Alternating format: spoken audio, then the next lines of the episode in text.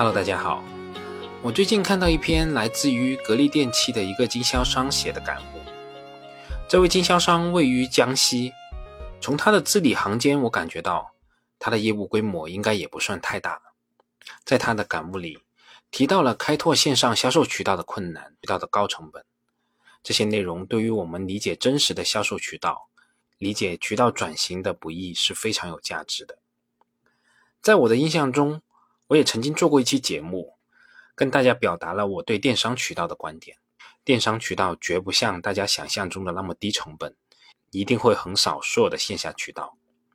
电商渠道的成本已经逐渐接近线下渠道了，而且电商渠道的马太效应其实是更加明显的。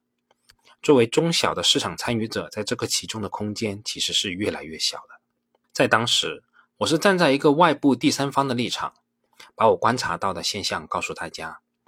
而这篇格力经销商的感悟，却是身处其中的市场主体，他的体会无疑会比我更深，提到的细节也更加真实。好啦，我们闲话也不多说，我们马上一起来看一看这篇感悟。作为格力电器的一线经销商，自2022年开始，我便敏锐地感觉到疫情有变坏的风险，线下形势越发艰难。格力电器也鼓励有条件的线下经销商走出线下，并承诺对我们线下实体拓展线上渠道提供供货的支持。于是，我便着手开拓线上渠道销售格力的产品。很快，我就注册了淘宝、京东。抖音等等这些电商平台，但是格力线下实体经销商往线上转型远非想象中的那么简单。首当其冲的，光流量费一项就贵得令人咋舌，而且还需要时刻竞价排名，保证店铺不被排到后面去。在我们省，一般差不多五十至一百万人的县或者地市县级区，实体店门面租金普遍集中在六至八万一年。大一点的联排店铺、商铺的租金也就十五至二十万一年，这种在我们省已经属于凤毛麟角了。经过仔细计算，电商平台的页面流量费日交按包月计算，一年烧个四万，轻轻松松。但流量还不一定能代表成功变现。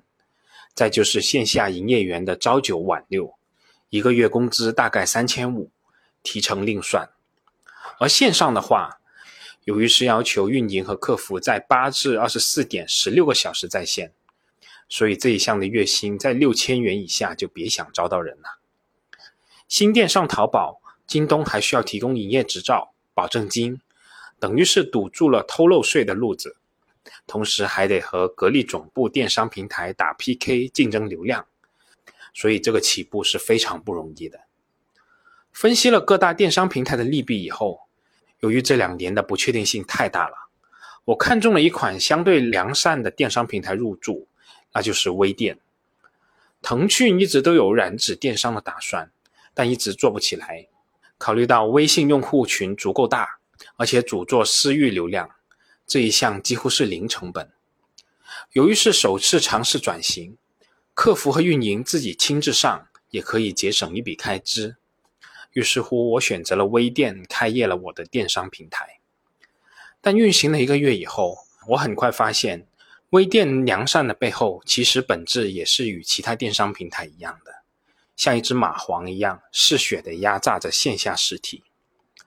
由于之前积累了相当数量对我信任的老客户，加上多年的经营，当时我的定价相对于其他平台还是具有一定的优势的。第一个礼拜。很快，我的营业额就突破了两万。但是，当我准备提现的时候，我居然发现，微店收了我营业额千分之七的费用。微店的客服解释说，是电商平台都要收的提现手续费，此外还要代扣百分之十三的增值税税额，而且需要客户确认收货无误以后才能回款。更坑的是，回款提现的时间要在每个月的固定时间，不能立马到账。于是乎，最后一算总账，两万多块钱，一个月以后才能到账，精力花了不少，基本上分文未赚，回款速度还很慢，得亏了运营和客服都是自己亲自上，不然还要倒亏了钱。痛定思痛以后，我放弃了开拓线上渠道这个想法。今年全国疫情虽然没有2020年那么严重，但局部地区还是很糟糕的。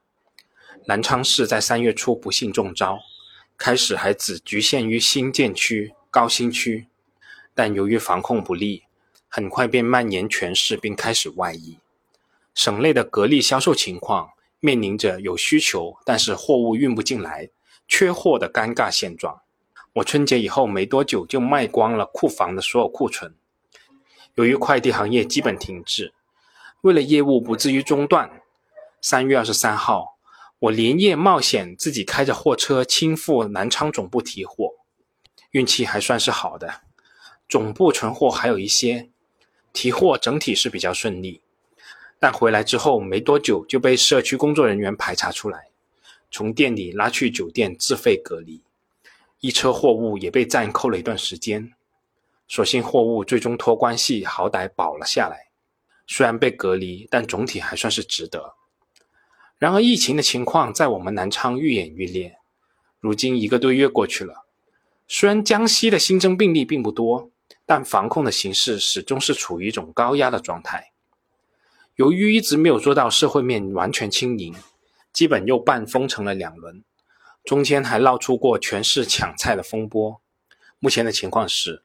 空调安装的师傅不让上门，货物不让运，小区不让进，单子目前排到了六月底还没有解决，所以我这边不得不暂时歇业，停止收单。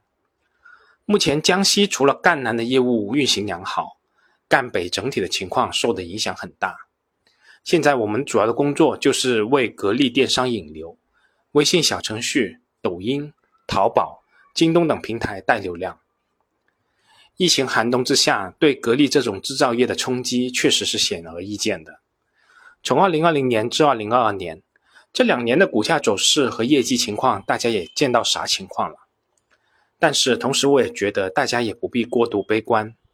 身为格力人，同时也是格力股票的持有者，我在疫情期间所承受的是双份的煎熬，不会比各位股东投资人少半分。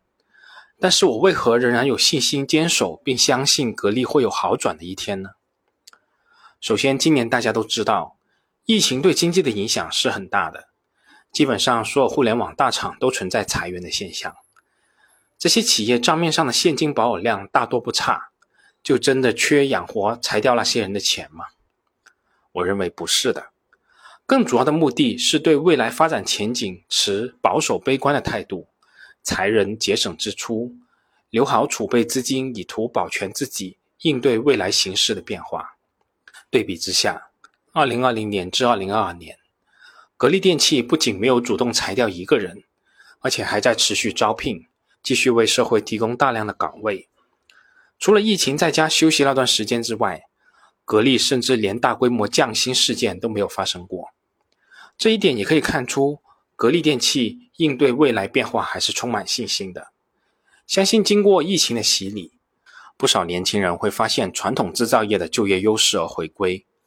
也许不像互联网那么高薪，但是足够稳定。无论金融行业、电商行业如何变化，如何高薪繁荣，潮水退去，终归飘如浮云海浪。唯有实业，唯有实业才是社会发展的基础。好了。格力的这位经销商的感悟，我就给大家分享这么多。说句实在话，这两年的经历，大家是共同度过的。这位经销商所说到的情况，我是感同身受，也深以为然。好了，这次这么多，我们下次再见吧。个人投资的记录所谈及的投资标的，不涉及任何形式的推荐，请独立思考并自担风险。